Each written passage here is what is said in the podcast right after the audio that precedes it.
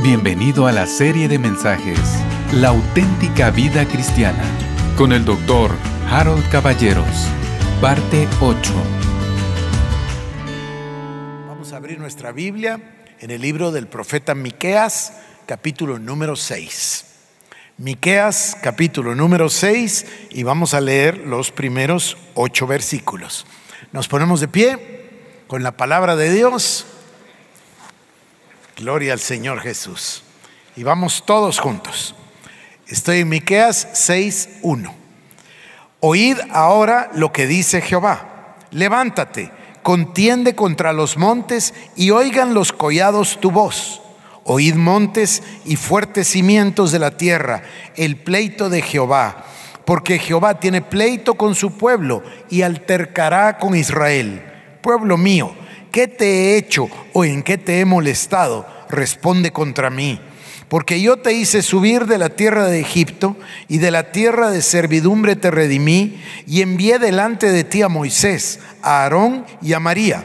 Pueblo mío, acuérdate ahora qué aconsejó Balac, rey de Moab, y qué le respondió Balaam, hijo de Beor, desde Sittim hasta Gilgal, para que conozcas las justicias de Jehová. ¿Con qué me presentaré ante Jehová y adoraré al Dios Altísimo? ¿Me presentaré ante Él con holocaustos, con becerros de un año?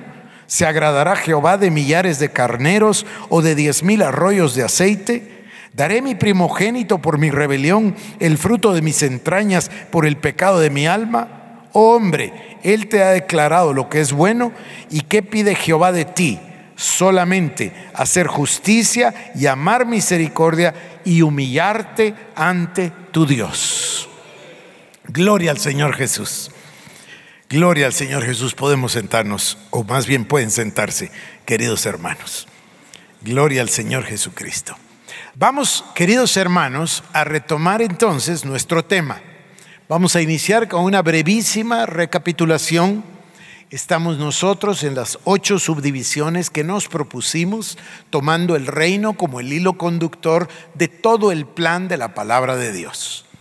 Vimos el primero, que le llamamos el diseño divino, el diseño original, el reino original.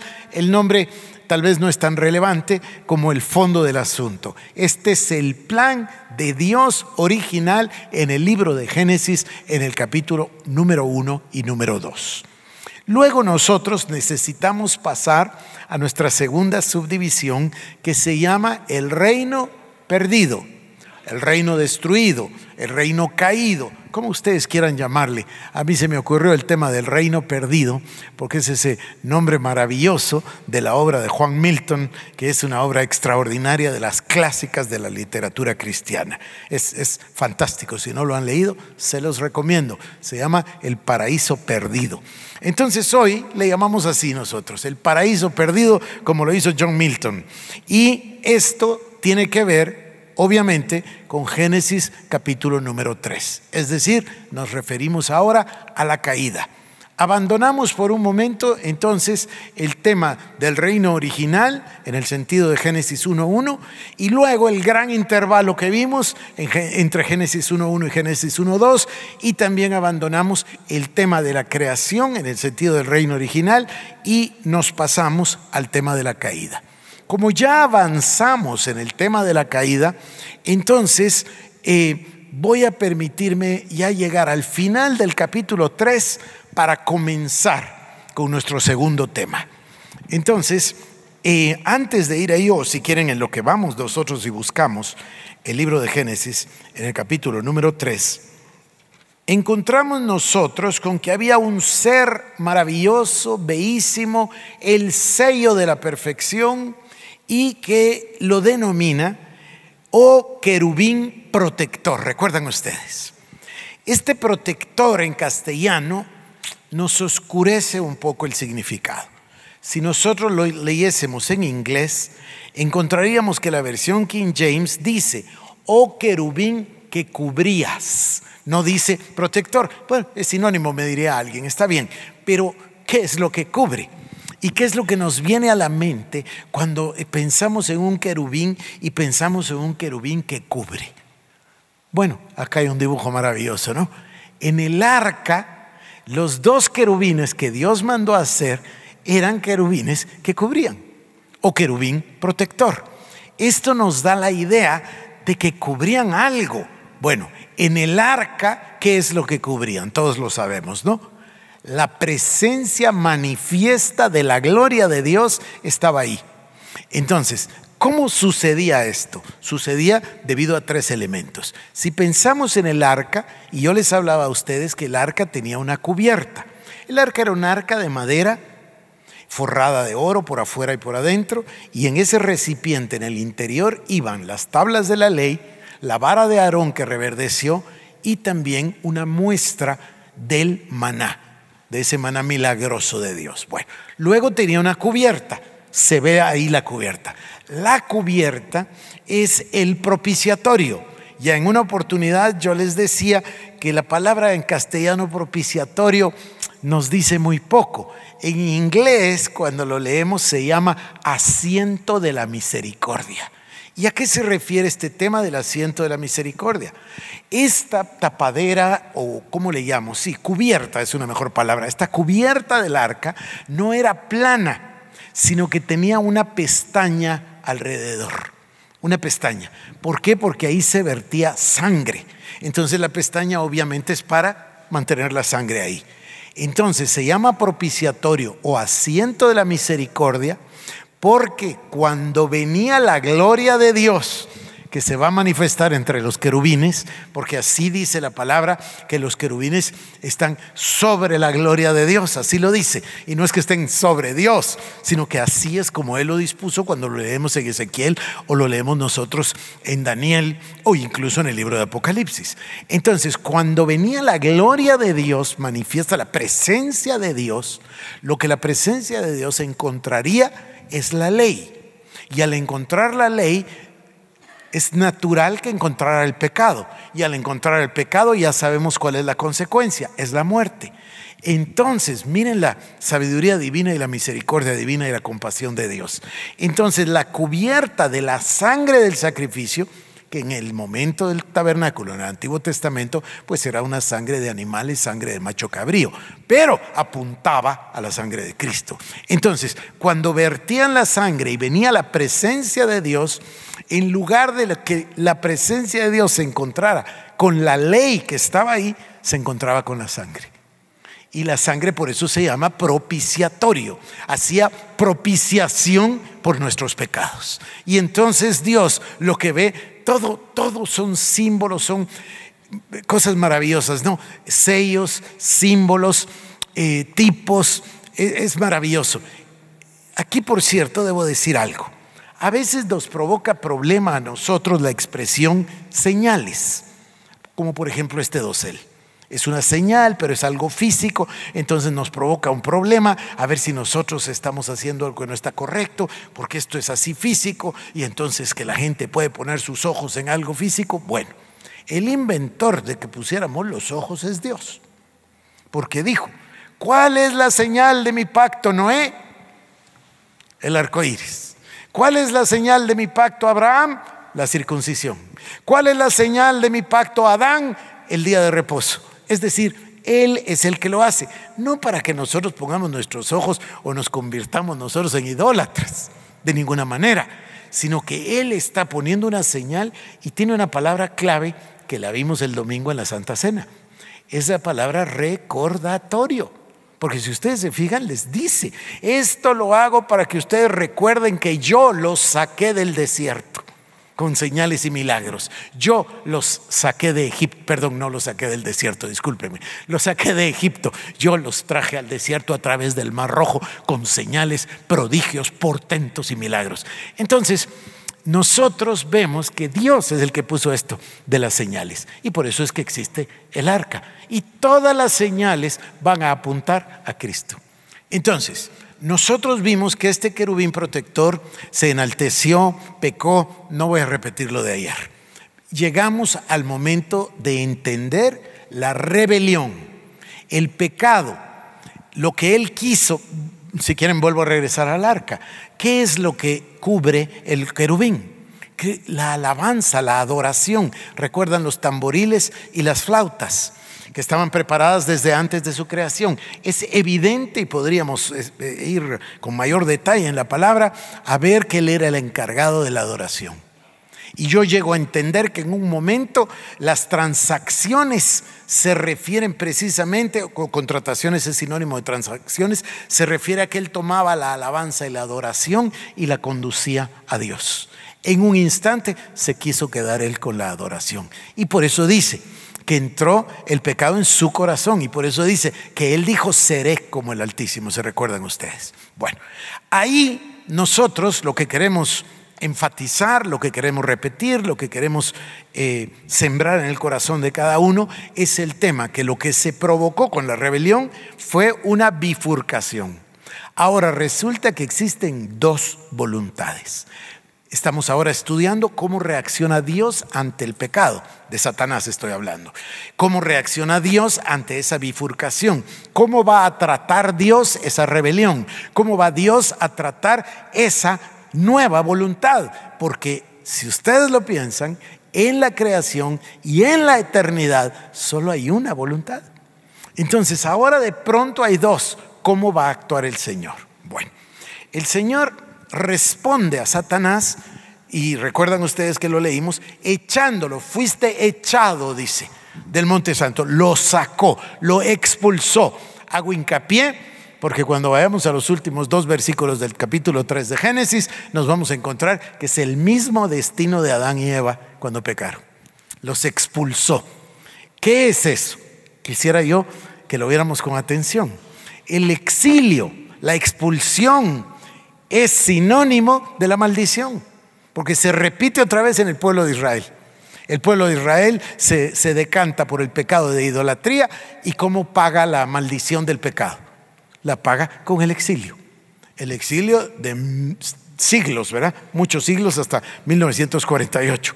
Entonces, esa expulsión es bien importante, porque si ustedes la piensan, el diablo fue echado, Adán y Eva fueron expulsados. El mismo Israel, el pueblo de Israel, fue expulsado. Bueno, entonces, ¿cómo seremos nosotros como pecadores? Expulsados. Pero fíjense la gracia y la misericordia. ¿Qué dice que tenemos a través de la sangre de Cristo? Acceso confiadamente al trono de la gracia. Es, es infinita misericordia. Bueno, regreso porque quiero hacer un punto. Entonces, tenemos dos voluntades. Esas dos voluntades nos inspiraron a este servidor de ustedes para usar el método de los opuestos. Eso es lo que yo quería, ¿no? Expresar una cosa a través de ver su opuesto. Entonces nos dimos cuenta que el opuesto, el diametralmente opuesto del orgullo es la humildad.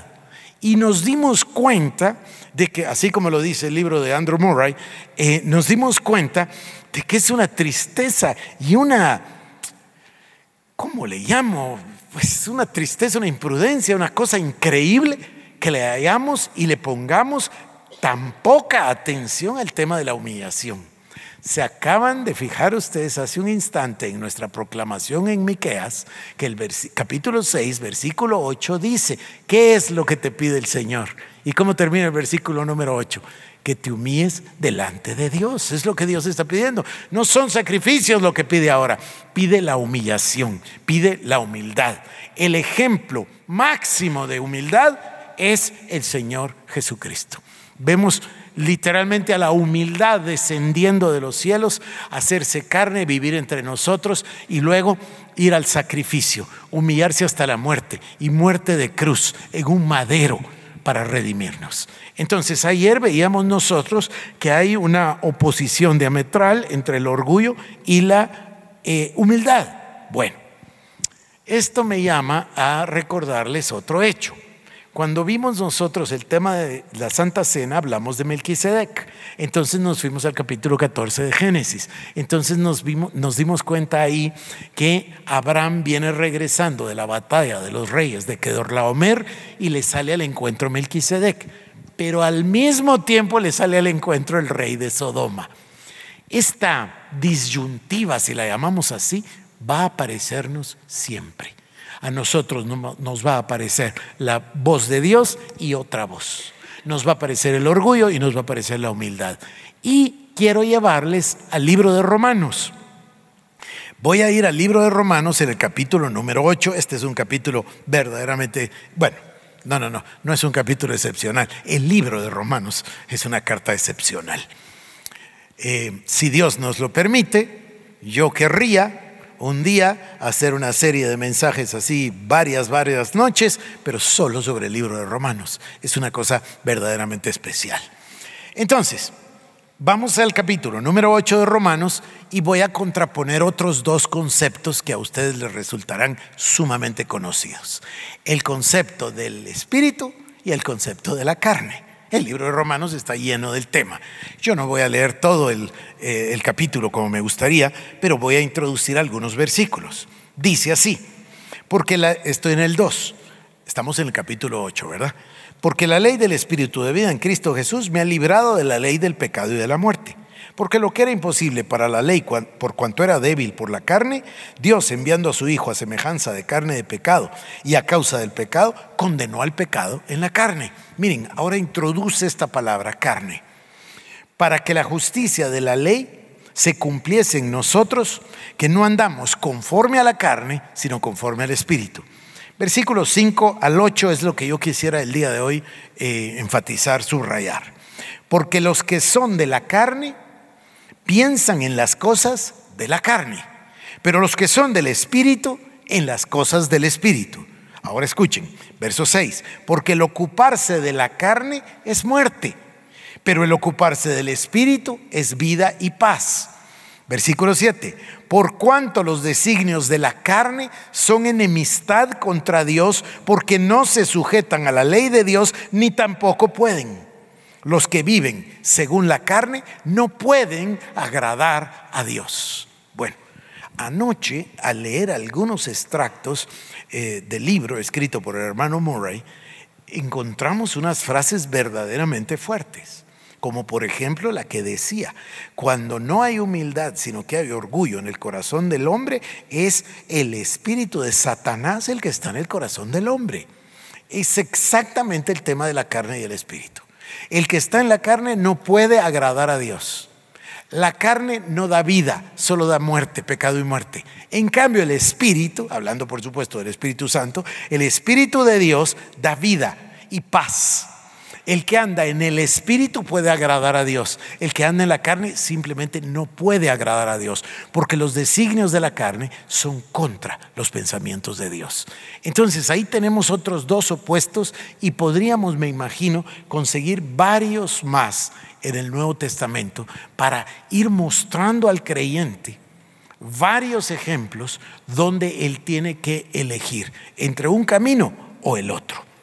Voy a parar ahí un momento. Les voy a recomendar otra lectura. Yo no sé si ustedes han leído a Paul Wilheimer, es extraordinario. Em, voy a refrescar los títulos y traerlos eh, para mostrárselos, porque es, una cosa verdaderamente, em, verdaderamente excepcional. Eh, Paul Wilheimer sostiene, él tiene dos libros, uno se llama Destinados para el Trono y otro se llama Destinados a Vencer. Los dos se llaman destinados, uno a vencer y otro al trono. Son extraordinarios. Es un autor extraordinario. Pero Wilheimer sostiene un concepto.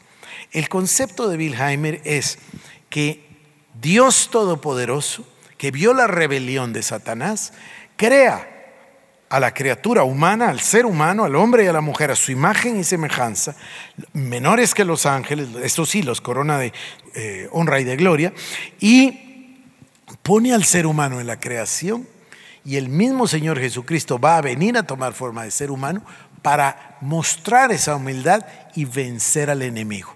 Y eso es el plan, es el plan de la Biblia.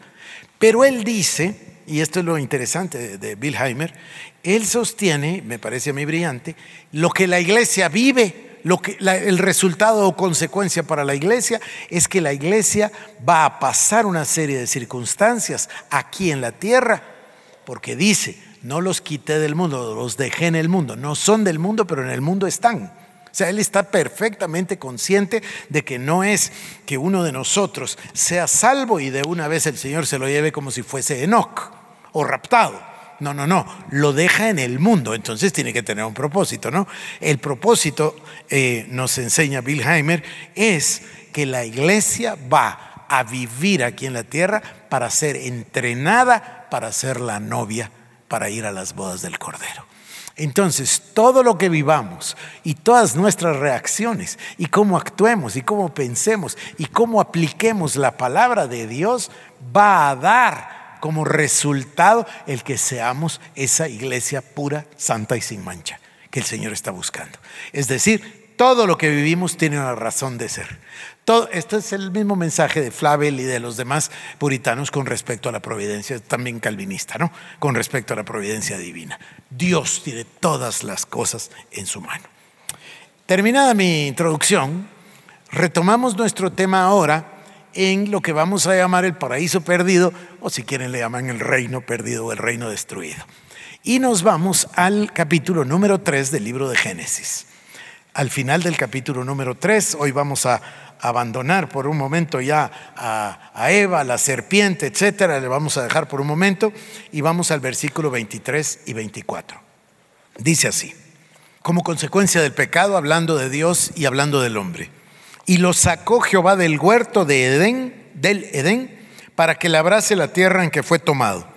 Echó pues fuera al hombre y puso al oriente del huerto de Edén querubines y una espada encendida que se revolvía por todos lados para guardar el camino del árbol de la vida.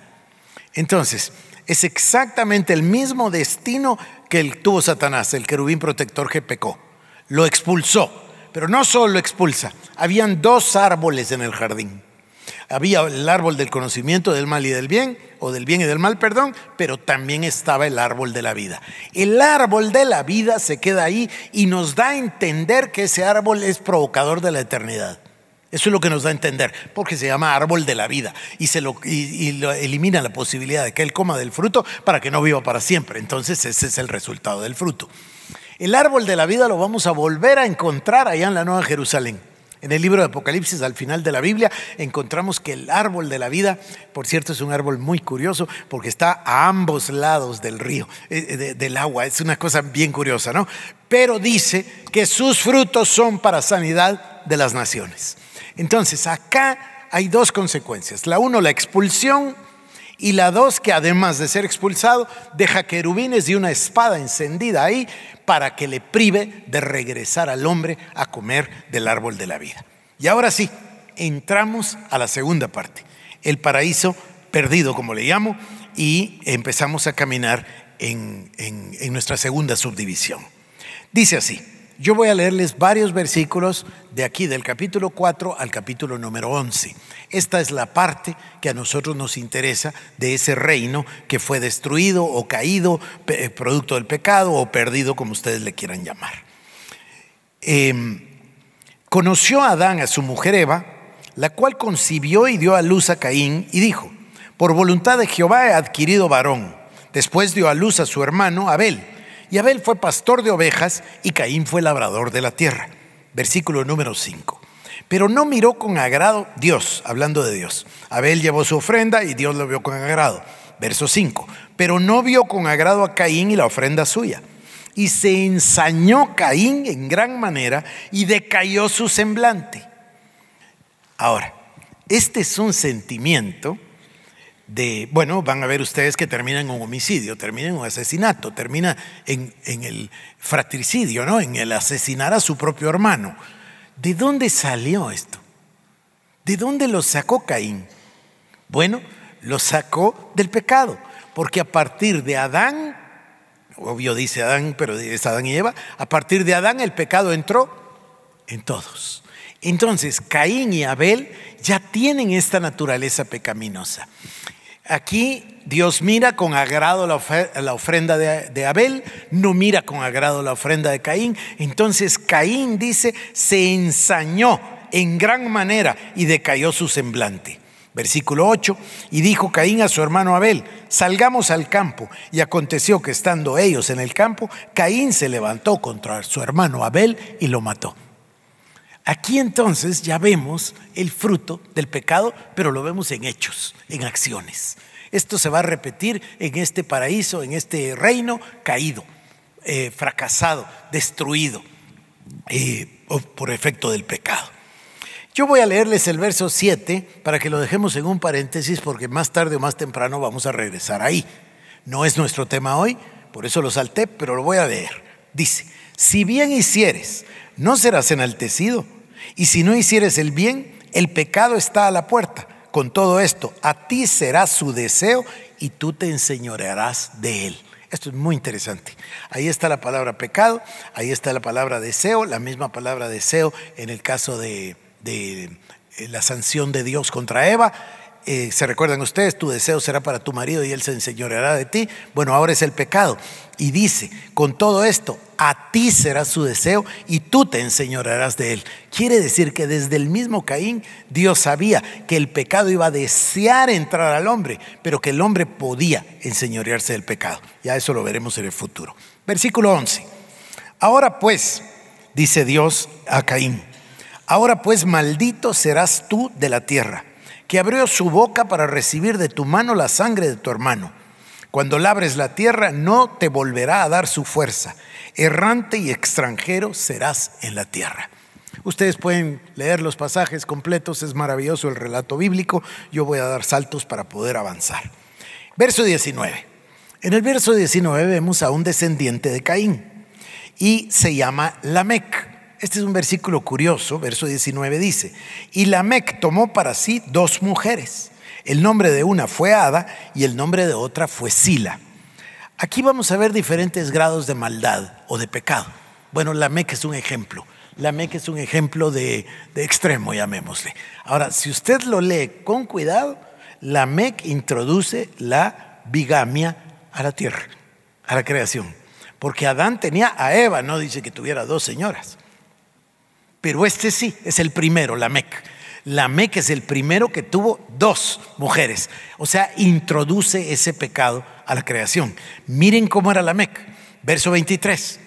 Y dijo Lamec a sus mujeres, Ada y Sila, oíd mi voz, mujeres de Lamec, escuchad mi dicho. Miren, miren, a ver, vamos a juzgar aquí el corazón de este hombre, vamos a poderlo ver. Dice, mujeres de Lamec, escuchad mi dicho que un varón mataré por mi herida y un joven por mi golpe. Si siete veces será vengado Caín, Lamec en verdad setenta veces siete lo será. O sea, se dan cuenta, aquí hay un tema que no se les va a olvidar nunca. Es una palabra curiosa para calificar el pecado, pero esto así es. El pecado es degenerativo. El pecado es una espiral descendiente. El pecado comienza aquí y sigue descendiendo, descendiendo, descendiendo, es degenerativo. No, no camina para bien, sino al contrario, para mal. Vamos a ir al verso 25. Conoció de nuevo Adán a su mujer, la cual dio a luz un hijo y llamó su nombre Set. Porque Dios dijo, ella me ha sustituido otro hijo en lugar de Abel, a quien mató Caín. Y a Set también le nació un hijo y llamó su nombre Enos. Este Enos también es significativo por lo que vamos a leer. Dice, entonces los hombres comenzaron a invocar el nombre de Jehová sea, se había, se dan cuenta ustedes que incluso se había dejado de mencionar o de invocar el nombre del Señor. Pero en el tiempo de Nos comenzaron nuevamente a invocar el nombre del Señor. Tiene un significado extraordinario. Capítulo 5, versículo 3. Y vivió Adán 130 años y engendró un hijo a su semejanza, conforme a su imagen. Ya se dan cuenta. Ayer hablábamos del árbol yo quiero regresar una y otra vez al tema del árbol. Bueno, hablemos de la semilla. Ya dijimos, ¿verdad? Que un árbol está presente en la semilla. Un árbol que va a ser enorme ya está completamente presente en su semilla. ¿A qué es lo que pasó con el querubín? El querubín, cuando optó por la rebelión, cuando optó por el pecado, cuando optó por otra voluntad, entonces pecó, fue expulsado. Pero esa naturaleza, ese pecado, es el que llevó a Eva.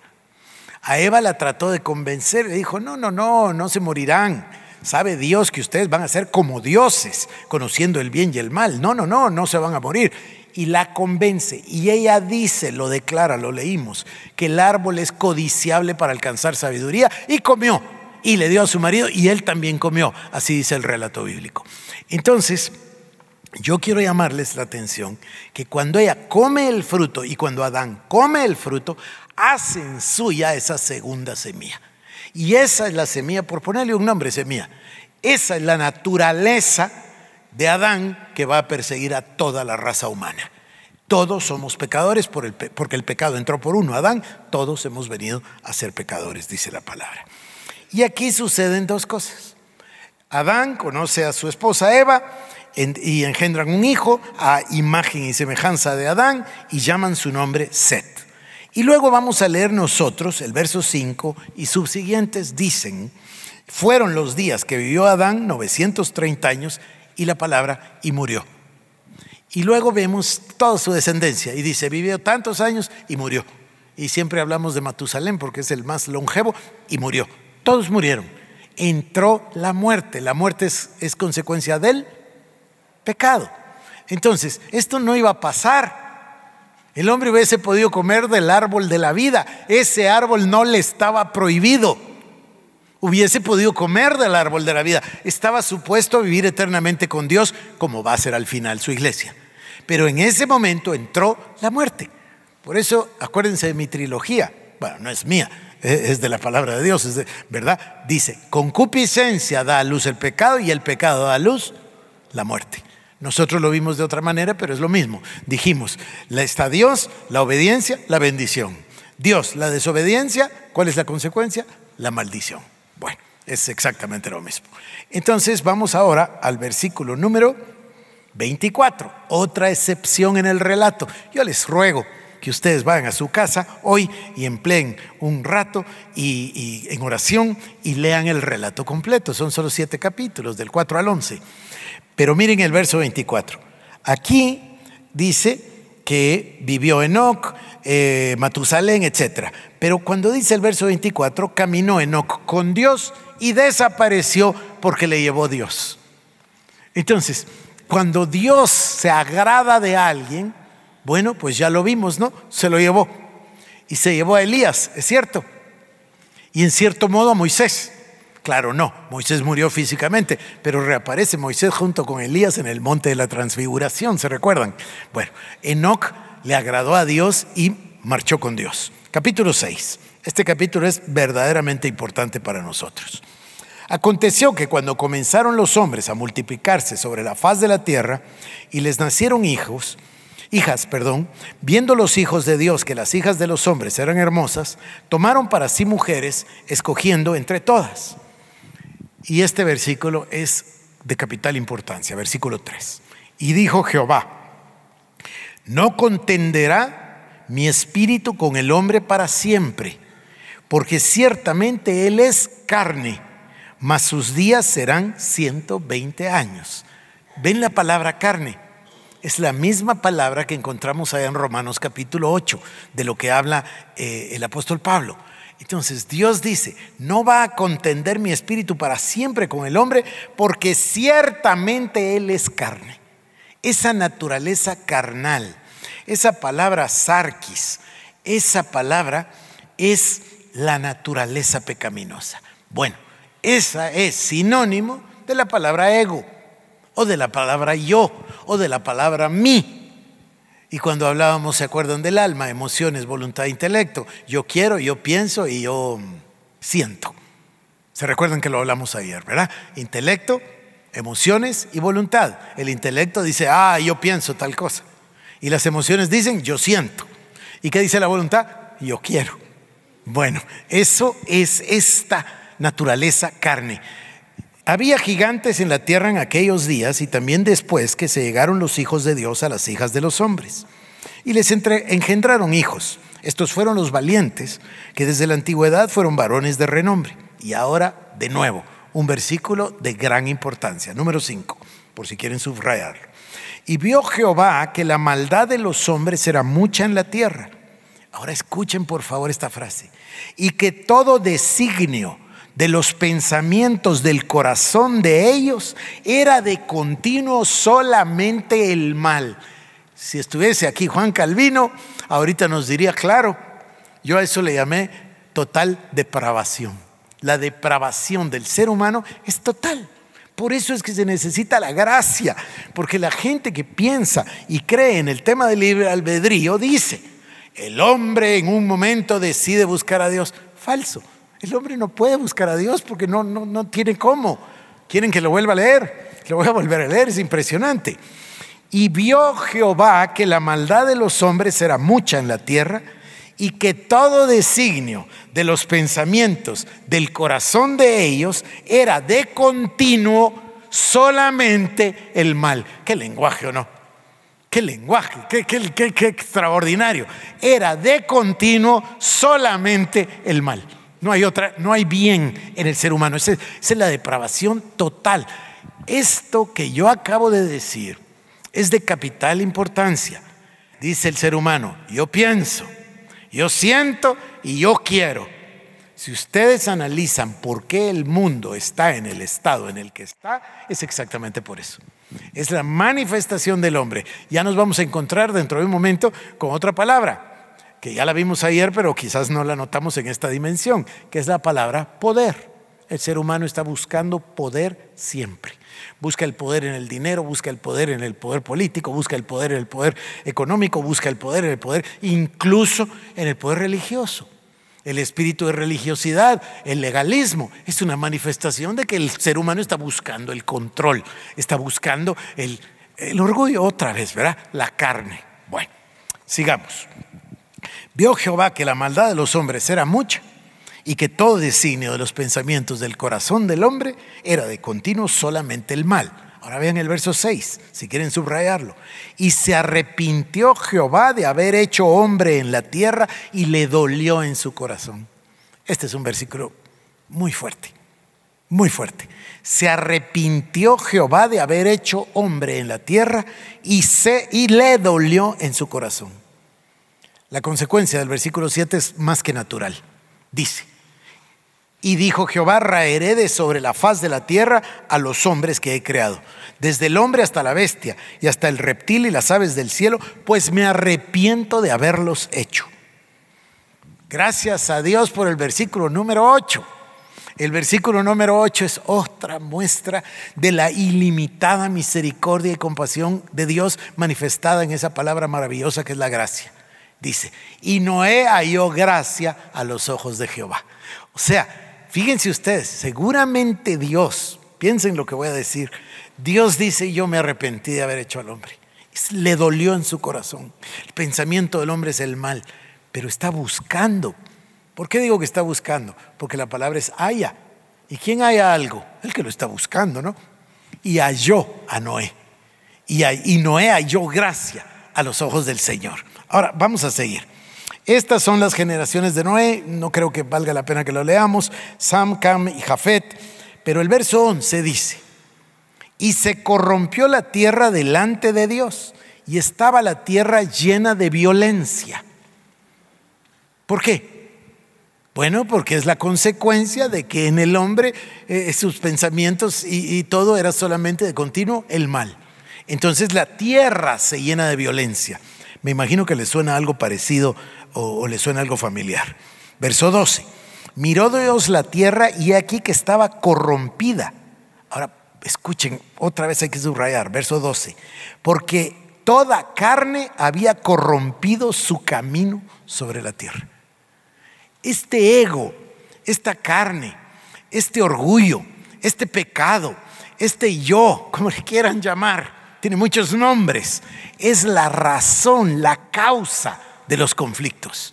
Pero pensamos a veces en el conflicto cósmico o pensamos en un conflicto internacional. No, pensemos en el conflicto del corazón de cada uno de nosotros. Es, el, es lo mismo, solo que en otra escala. Pero lo único que nosotros podemos dominar, vuelvo a repetirlo, queridos hermanos, la única tierra sobre la que yo puedo tomar absoluto dominio, control y autoridad es esta tierra de la que yo estoy hecho y tú tienes que tomar la tuya, y él la de él, y ella la de ella. Y si todos lo hacemos corporalmente, entonces lo haremos todos juntos como iglesia, como cuerpo. Voy entonces, dice en el verso 13, otra vez consecuencia natural, dijo Dios a Noé, he decidido el fin de todo ser porque la tierra está llena de violencia a causa de ellos, y aquí que los destruiré con la tierra. Ojo, entra la tierra otra vez a sufrir. Y dice, los destruiré a todos con la tierra. Y a él le dice, hazte un arca de madera de gofer, de gofer eh, harás aposentos en el arca. Bueno, verso 17. Y he aquí yo traigo un diluvio de agua sobre la tierra para destruir toda carne, otra vez, para destruir toda carne que, en que haya espíritu de vida debajo del cielo. Todo lo que hay en la tierra morirá. Verso 18, otra vez la gracia, la manifestación de la gracia. Mas estableceré mi pacto contigo y entrarás en el arca tú, tus hijos, tu mujer y las mujeres de tus hijos contigo. Ahí va, esta es la expresión del pacto con Noé. ¿Se recuerdan que hablamos de ese pacto? Ya vamos a verlo manifiesto más adelante. Tal vez como detalle, decirles que el verso 4 del capítulo 7 dice, porque pasados aún siete días yo haré llover sobre la tierra 40 días y 40 noches, y raeré de sobre la faz de la tierra todo ser viviente que hice. Me llaman la atención dos cosas. El número 40, que no es nuestro tema ahorita, pero si observan dice 40 días y 40 noches. Ya no dice 40 noches y 40 días. Es bien interesante, porque entonces hay personas que dicen, mire, los judíos siguen manteniendo su día como los creó el Señor, y ellos van de noche a día, ¿es verdad? Bueno, o sea, comienza al, atardecer el día, no comienza al amanecer como nosotros. Pero no estamos tan equivocados tampoco, se dan cuenta. No es que haya una cosa que es correcta y una que es incorrecta. Aquí encontramos a Dios diciéndolo los 40 días. Voy al versículo 19. Sigo en el capítulo 7. Y las aguas subieron mucho sobre la tierra y todos los montes altos que había debajo de todos los cielos fueron cubiertos. Verso 21. Y murió toda carne que se mueve sobre la tierra así de aves como de ganado y de bestias y de todo reptil que se arrastra sobre la tierra y todo hombre. Murió. Luego, verso 22, todo lo que tenía aliento de espíritu de vida en sus narices, todo lo que había en la tierra, murió. Este aliento de vida en las narices, que lo repite Job y lo repite Pedro, nos va a ser de gran importancia cuando hablemos nosotros del proceso creativo de la palabra. Y no hablo de la palabra de Dios, sino de la palabra en nuestra boca. Porque ¿qué es nuestro aliento sino en realidad aliento de vida en nuestras narices? ¿Y qué es la voz? La voz es la transmisión de ese aliento. Nadie puede estar hablando sin transmitir aliento. Y de ahí es de donde brota el proceso creativo, pero es otro tema. Sigamos. Así, versículo 23. Así fue destruido todo ser que vivía sobre la faz de la tierra, desde el hombre hasta la bestia, los reptiles y las aves del cielo, y fueron raídos de la tierra y quedó solamente Noé y los que con él estaban en el arca. Capítulo número 8 y voy a ir al versículo número 20. Como se dan cuenta, me salté todo el detalle del diluvio y me fui hasta el final. Verso 20. Y edificó, ya está, ya se terminó el agua, ya bajaron las aguas, ya bajó Noé del arca. Y entonces, ¿qué es lo primero que hace Noé? Verso 20. Edificó Noé un altar a Jehová y tomó de todo animal limpio y de toda ave limpia y ofreció holocaustos en el altar. Y percibió Jehová olor grato y dijo Jehová en su corazón, no volveré más a maldecir la tierra por causa del hombre, porque el intento del corazón del hombre es malo desde su juventud, ni volveré más a destruir todo ser viviente como he hecho. Y aquí nos da una de las leyes inmutables de la palabra de Dios que encontramos en el Antiguo y encontramos en el Nuevo Testamento. Esto es verdaderamente importante si vuelven a pensar en nosotros como un árbol si pensamos en el ser humano como un árbol, vuelve a ser importante. Esto toma absoluta importancia. Verso 22. Mientras la tierra permanezca, no cesarán la sementera y la siega. Sementera es siembra, ¿verdad? No cesarán la siembra y la siega, el frío y el calor, el verano y el invierno, el día y la noche. ¿Qué dice Gálatas 6:7? Hermanos míos, no os engañéis. Todo lo que el hombre sembrare, eso mismo segará. Es la misma ley, expresada en otra dimensión, de otra manera, pero es exactamente la misma ley. Mientras la tierra permanezca, no cesarán la siembra y la siega.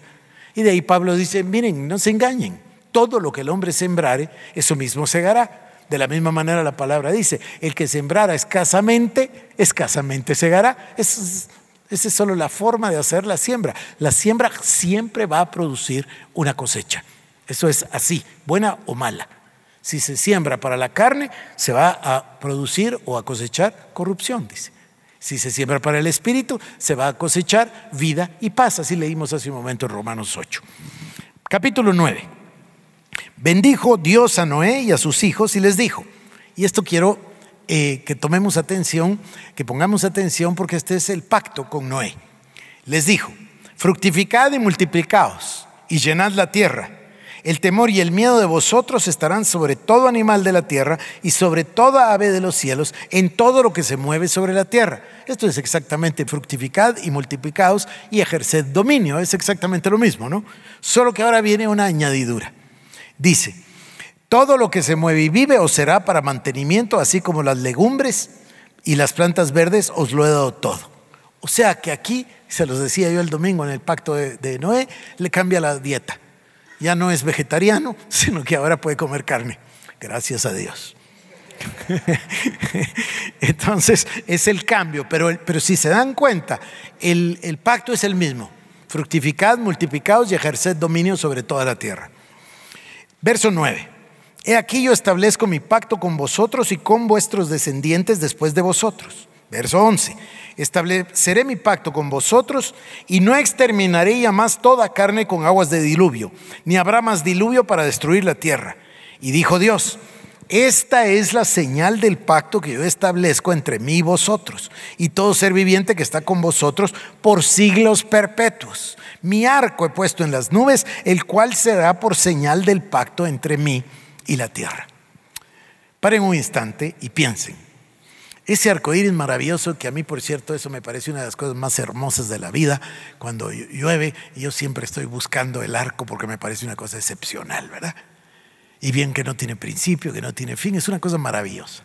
Bueno, ¿cómo es posible que lo fueron a tomar como bandera para lo que Dios llama abominación? Justamente. O sea, se dan cuenta ustedes que ese movimiento que Dios llama abominación, así lo llama, ¿Quién soy yo para opinar? Así le dice Dios, punto. Y Dios lo plantea como una degeneración producto del pecado.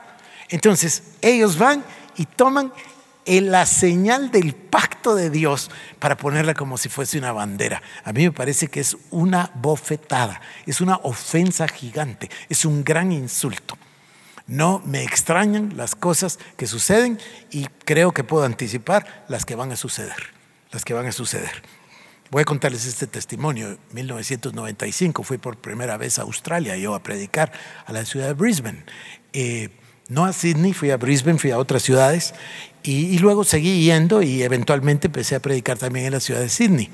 Y conocí varias personas, muchas iglesias lindas, muchos hermanos fantásticos, pastores, etc. Eh, me relacioné con muchos hermanos maravillosos ahí en Australia. Entonces yo siempre me mantenía atento a lo que sucedía en Australia. Gracias a esos viajes a Australia nació el conocimiento y después la relación, la amistad, el cariño, la fraternidad con nuestro hermano Mike Knott en Nueva Zelanda. Entonces, esa parte del mundo siempre me, me llamó la atención y puse atención. Así que en una ocasión unos hermanos pidieron oración, esto hace muchos años, no, no ahora como que está de moda, sino hace muchos años. Y pidieron oración porque había una gran expectativa de un desfile gay que iba a haber. Y en efecto lo hubo y lo hubo de esa manera tan grotesca como, como se da, pero también con grandes proclamas y ofensas contra Dios. Bueno, el, el, desfile se dio en la calle tal, en la avenida tal, de este punto a este punto. Y miren, ustedes, yo tendría que buscar, le preguntaría a la hermana Ana María si entre nuestros papeles todavía puedo encontrar el recorte del periódico. Fíjense ustedes que hubo una tormenta y cayó granizo. Yo vi las fotos, me las mandaron, las fotos del periódico, granizos hasta de una libra, exactamente del punto donde inició el desfile al punto donde terminó el desfile. Y por supuesto destruyó todo en el camino, ¿verdad? Todo destruyó. Ustedes saben lo que, imaginen lo que hace una piedra de una libra eh, eh, cuando cae desde el cielo, ¿no? Bueno, pero voy a que esa señal, el arco iris lo puso el Señor en las nubes. Me paso al capítulo número 9, verso 24, 25, 26, 27 y 28. Y nos vamos otra vez al pecado. Fíjense, no era perfecto en sus generaciones, Noé halló gracia delante de Dios. Noé fue el único que escapó de la destrucción del diluvio. Noé llega y tan pronto se encuentra ya en tierra firme, inmediatamente realiza holocaustos para el Señor. Y dice la palabra que el Señor lo vio, lo sintió, lo percibió y fue olor grato para él, el sacrificio. Y ahí dice, no voy a volver a destruirlos y eh, establece o restablece su pacto con Noé que acabamos de leer. Pero ¿qué es lo que pasa días después? Noé siembra una viña, cosecha las uvas, fermenta las uvas, hace vino y se embriaga otra vez. Bueno, no otra vez, digo, y se embriaga. Otra vez el pecado, es lo que quise decir. Otra vez el pecado. Entonces tenemos un pasaje de lo más complicado, que es el tema de los hijos, el tema de la desnudez, mucha interpretación, es un tema complicado. Pero ¿cómo termina? Termina porque dice, despertó Noé de su embriaguez, verso 24, y supo lo que le había hecho su hijo más joven. Y dijo, maldito sea Canaán. Otra vez, ven, pecado, si quieren lo digo en este orden, desobediencia, pecado, maldición. Una vez más, el hombre no ha sido salvo. Es decir, Noé era fantástico, halló gracia a los ojos de Dios, pero la naturaleza pecaminosa iba caminando en la raza humana. No se ha tratado con ella hasta que venga, por supuesto, Cristo. Capítulo 10, verso 8. Seguimos avanzando y ahorita llegamos a otro punto importante. Dice, y Cus engendró a Nimrod, quien llegó a ser el primer poderoso en la tierra. Bueno, esta es otra de las manifestaciones terribles del ego, el poder. Él llegó a ser el primer poderoso en la tierra. ¿Cómo llegó a ser el primer poderoso en la tierra? Bueno, es obvio, porque buscó ser poderoso. Es evidente, ¿no? O sea, el poder lo sedujo. El poder es exactamente una de las manifestaciones, por cierto, más importantes del yo quiero, yo siento y yo pienso. O al revés, yo pienso, yo siento y yo quiero. Y esa, esa palabra poder, se recuerdan que ayer lo vimos. Lo vimos cuando el diablo tentó al Señor Jesucristo, ¿se recuerdan? Poder, reino y gloria. Y luego vimos que el Señor Jesucristo en la oración del Padre nuestro dice, porque tuyo es el reino, tuyo el poder y la gloria por los siglos de los siglos. Amén. Entonces, esta palabra poder es otra palabra codiciable para la carne. ¿Quién será el papá del poder? O la mamá mejor. ¿Quién engendra el poder? El orgullo. El orgullo es el que necesita ese poder.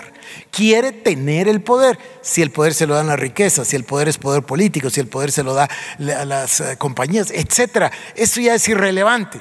Pero es ese deseo de poder es un deseo carnal. Por cierto, lo vamos a ver algún día.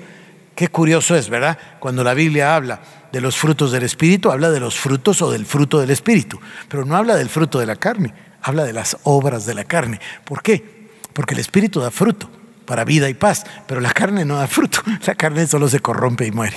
Entonces tiene obras la carne, no tiene fruto. Las palabras perfectas de la palabra. Estoy en el versículo 8 y 9, ¿verdad? Entonces, él fue el primer poderoso en la tierra, fue vigoroso cazador delante de Jehová, por lo que se dice, así como Nimrod, vigoroso cazador delante de Jehová. Y ponga atención a los próximos tres versículos. Fue el comienzo de su reino Babel, Erec, Akkad y Calne, en la tierra de Sinar.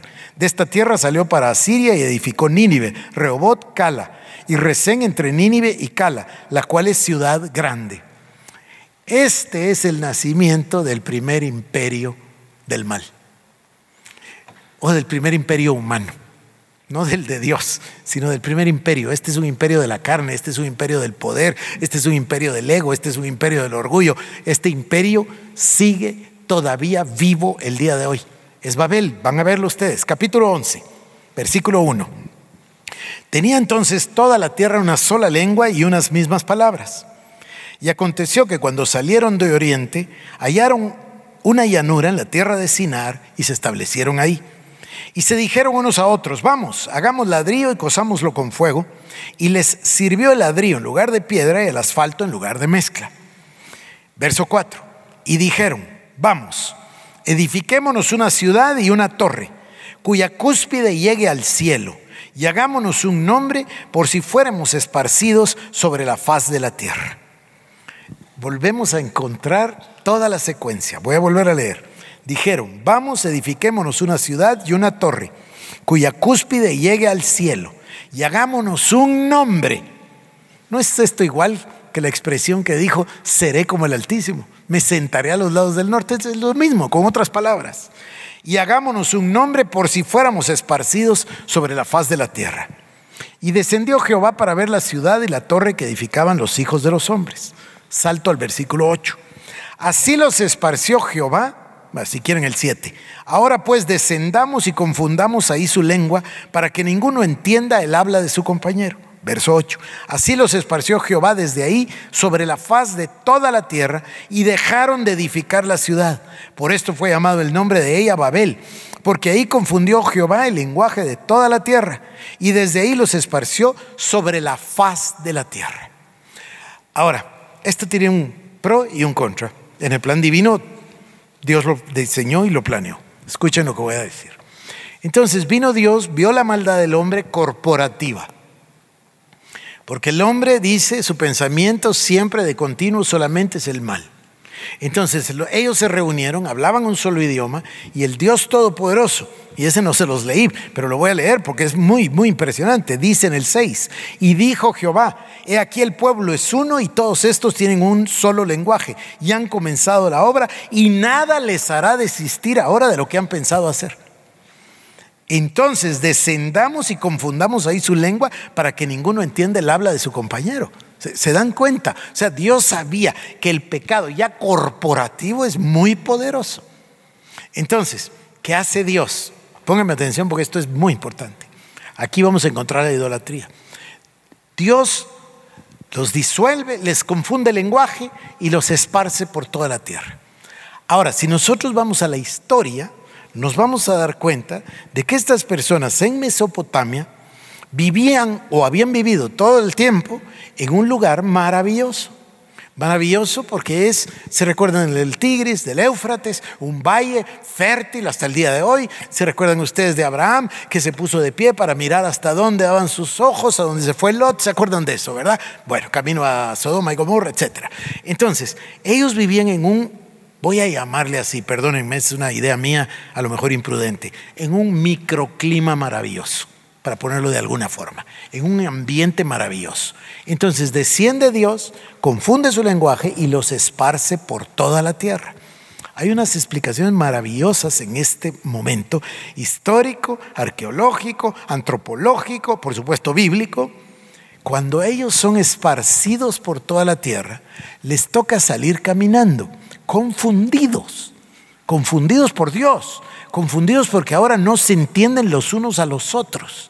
Entonces se esparcen y tienen que atravesar montañas, lagos, mares, picos, hielo, una serie de cosas que no conocían. Si ustedes se van a la historia, entonces se van a encontrar con las grandes migraciones. ¿Cómo es posible que en Tacalica en Retaluleu, encontremos restos toltecas y olmecas que son idénticos a los mongoles en China? Incluso no se dice pues la mancha mongólica, es común de los dos lugares. ¿Se dan cuenta la migración de un lugar al otro? Entonces, ¿qué sucedió en el camino? En el camino tuvieron que encontrarse con una serie enorme de accidentes geográficos, de clima y de otra naturaleza, y de ahí sale el apaciguamiento a los dioses. El dios viento, el dios lluvia, el dios fuego, el dios aire y ahí se cumple la palabra de Romanos de que entonces el hombre empezó a degenerar. Se los voy a leer con, detalle. Y, terminó, empezó adorando a los astros y terminó adorando a los cuadrúpedos, dice la palabra. Entonces, este es, un pasaje muy interesante, pero vamos al, origen. ¿Cuál es el origen de Babel? ¿Cuál es el origen de lo que estamos viendo? Lo mismo. Número uno es el orgullo. Número dos, la maldición. Y número tres, el exilio. Otra vez es lo mismo de Satanás, lo mismo de Adán y lo mismo de los contemporáneos de Noé. Es lo mismo. El orgullo le dio lugar al pecado, se enalteció tu corazón, dice la palabra, ¿verdad? Entonces le dio lugar al pecado, el pecado le dio lugar a la maldición o, si quieren, la muerte. Lo mismo otra vez si llegamos concupiscencia, pecado, muerte. Está clarísimo. Y ese es un eh, concepto interesantísimo, el de el apaciguamiento de los dioses. Bueno, estamos en el 11, verso 31. Y vamos a comenzar nuestro camino de rumbo a el próximo reino que nos toca. Dice el 31. Y tomó tarea a Abraham su hijo, y a Lot, hijo de Arán, hijo de su hijo, y a Sarai su nuera, mujer de Abraham su hijo, y salió con ellos de Ur de los Caldeos para ir a la tierra de Canaán. Y vinieron hasta Arán y se quedaron ahí. Ahora, eh, no sabía a dónde iban. Taré no sabía todavía qué es lo que iba a pasar, pero toma a sus hijos, toma a Abraham, a su nuera, a su nieto, etcétera, y van camino a Canaán, camino a Canaán, ahí van a ir después. Abraham, ¿verdad? Pero van ahí y se establecen en Arán y se quedaron ahí. Y fueron los días de Taré 205 años y murió Taré en Arán.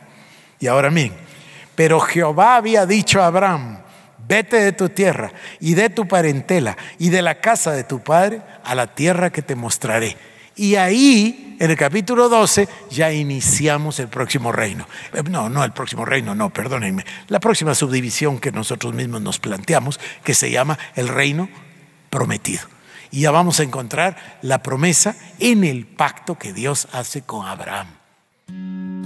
Escuchaste un mensaje de la serie La auténtica vida cristiana si quieres saber más de Ministerios El Shaddai u ofrendar, visita iglesiaelshaddai.org.